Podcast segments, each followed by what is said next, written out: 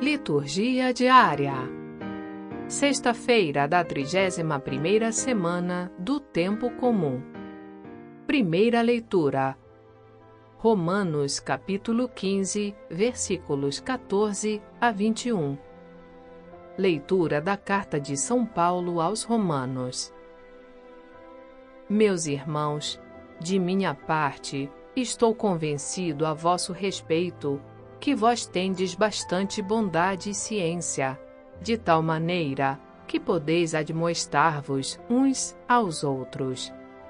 No entanto, em algumas passagens, eu vos escrevo com certa ousadia, como para reavivar a vossa memória, em razão da graça que Deus me deu. Por esta graça, eu fui feito ministro de Jesus Cristo entre os pagãos e consagrado servidor do Evangelho de Deus, para que os pagãos se tornem uma oferenda bem aceita, santificada no Espírito Santo. Tenho, pois, esta glória em Jesus Cristo no que se refere ao serviço de Deus.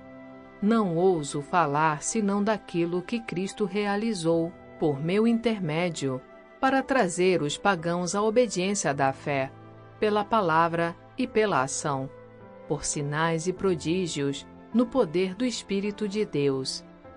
Assim, eu preguei o Evangelho de Cristo desde Jerusalém e arredores até a Ilíria, tendo o cuidado de pregar somente onde Cristo ainda não for anunciado, para não acontecer eu construir sobre alicerce alheio. Agindo desta maneira, eu estou de acordo com o que está escrito. Aqueles aos quais ele nunca fora anunciado verão. Aqueles que não tinham ouvido falar dele compreenderão. Palavra do Senhor. Graças a Deus. Salmo Responsorial 97 O Senhor fez conhecer seu poder salvador perante as nações. Cantai ao Senhor Deus um canto novo, porque ele fez prodígios. Sua mão e o seu braço forte e santo alcançaram-lhe a vitória. O Senhor fez conhecer a salvação e as nações sua justiça. Recordou o seu amor sempre fiel pela casa de Israel. Os confins do universo contemplaram a salvação do nosso Deus. Aclamai o Senhor Deus, ó terra inteira. Alegrai-vos e exultai. O Senhor fez conhecer seu poder salvador perante as nações.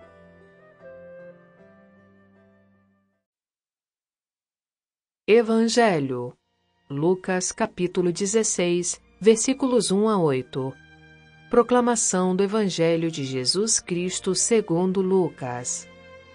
Naquele tempo, Jesus dizia aos discípulos: Um homem rico tinha um administrador que foi acusado de esbanjar os seus bens.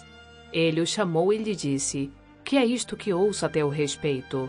Presta contas da tua administração, pois já não podes mais administrar meus bens. O administrador então começou a refletir o Senhor vai me tirar a administração, que vou fazer? Para cavar não tenho forças, de mendigar tenho vergonha. Ah, já sei o que fazer para que alguém me receba em sua casa quando eu for afastado da administração. Então ele chamou cada um dos que estavam devendo ao seu patrão e perguntou ao primeiro: Quanto deves ao meu patrão? Ele respondeu: Cem barris de óleo. O administrador disse: Pega tua conta, senta-te depressa e escreve cinquenta. Depois ele perguntou ao outro: E tu quanto deves? Ele respondeu: Cem medidas de trigo. O administrador disse: Pega tua conta e escreve oitenta. E o Senhor elogiou o administrador desonesto, porque ele agiu com esperteza. Com efeito, os filhos deste mundo são mais espertos em seus negócios do que os filhos da luz. Palavra da Salvação. Glória a vós, Senhor.